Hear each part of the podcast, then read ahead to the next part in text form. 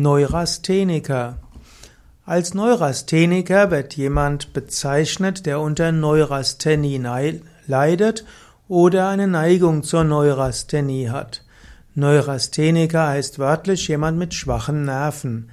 Neuron hat etwas mit Nerv zu tun und dann gibt es außerdem den Ausdruck äh, Asthenes und das heißt schwach. Also ein Neurastheniker ist jemand mit schwachen Nerven. Und dann gibt es unterschiedliche Aussagen. Manchmal könnte man sagen, Neurastheniker, also einer, der zu Nervosität, zu Ängstlichkeit, zu Schlafstörungen neigt, ist vielleicht einer mit, mit Vata-Temperament. Der neigt dann eben zu einer Nervosität und inneren Unruhe. Neurastheniker kann aber auch jemand sein, der unter Stress leidet. Ein Neurastheniker in fortgeschrittenen Stadien wäre dann jemand, der unter Depression leidet, Erschöpfungsdepression und Burnout.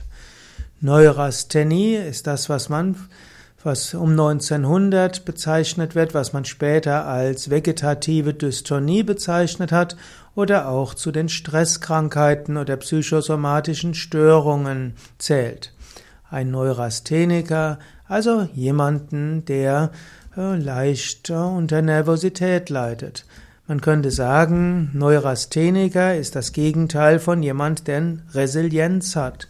Gesundheit ist eben nicht nur Gesundheit und Krankheit, sondern man kann eher zu Krankheit neigen oder eher zur Gesundheit.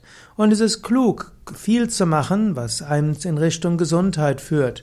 Wenn du jemand bist, der schnell aus dem Gleichgewicht kommt, der schnell reizbar wird, nervös zu Schlafstörungen, Kopfweh oder Reizdarmsyndrom neigt, dann wäre es klug, besonders, ein besonders gesundes Leben zu führen.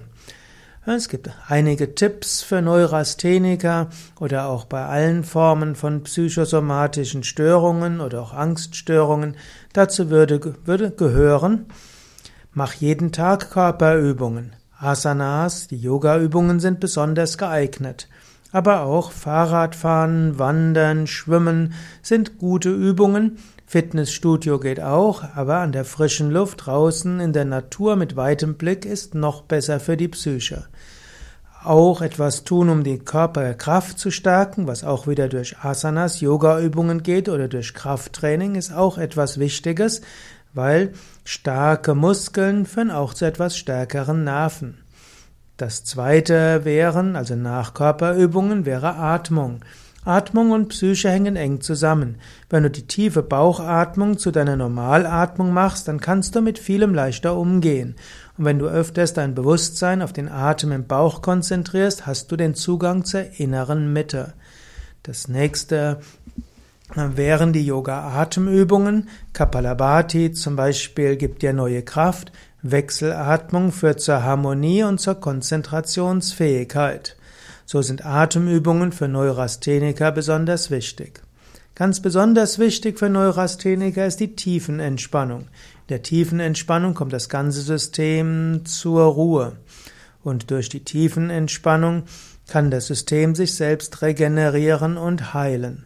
Eine gesunde Ernährung ist wichtig. Eine gesunde Ernährung ist eine Ernährung ohne Fleisch. Denn im Fleisch stecken noch die Angsthormone der Kühe drin oder die Schwingung der Kühe, Schweine, Hühner, die alle natürlich nicht gerne gestorben sind.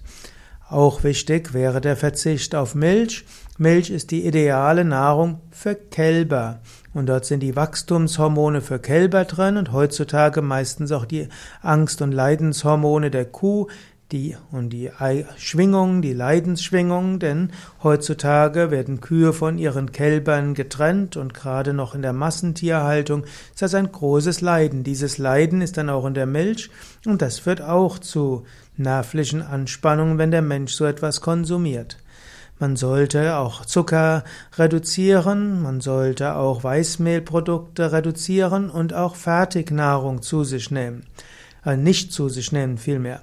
Wenn man eine Nahrung hat mit Vollkornprodukten, mit Hülsenfrüchten, Gemüse, Salate, Obst, etwas, äh, einen relativ hohen Rohkostanteil, aber manchmal braucht man auch etwas Gekochtes Wenn man dazu vielleicht noch ein paar Nüsse und etwas Saaten hat, etwas kaltgepresste Öle, dann hat man viel getan für seine Gesundheit. Eventuell hat ein Neurastheniker auch Schwierigkeiten, bestimmte Nährstoffe zu absorbieren. So sollte man bei einem Neurastheniker auch überprüfen, ob er genügend Eisen hat und ob er genügend B12 hat. Auch die Schilddrüsenhormone sollten überprüft werden. Neurastheniker profitiert auch von Meditation und auch Techniken des positiven Denkens.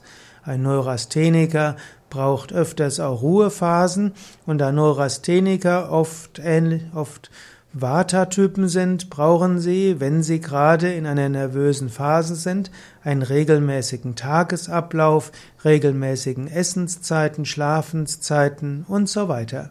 Und sie sollten sich einen Tag pro Woche wirklich freinehmen von Arbeit und von stresshaften Aktivitäten. Neurastheniker profitieren auch von Yoga-Urlaub und Yoga-Ferien besonders. Wer fünf Tage zum Beispiel in einen Yoga-Ashram geht, wo das Konzept von Yoga-Ferien ja, existiert, dort kann man in fünf Tagen oder in einer Woche sich ganz besonders gut regenerieren.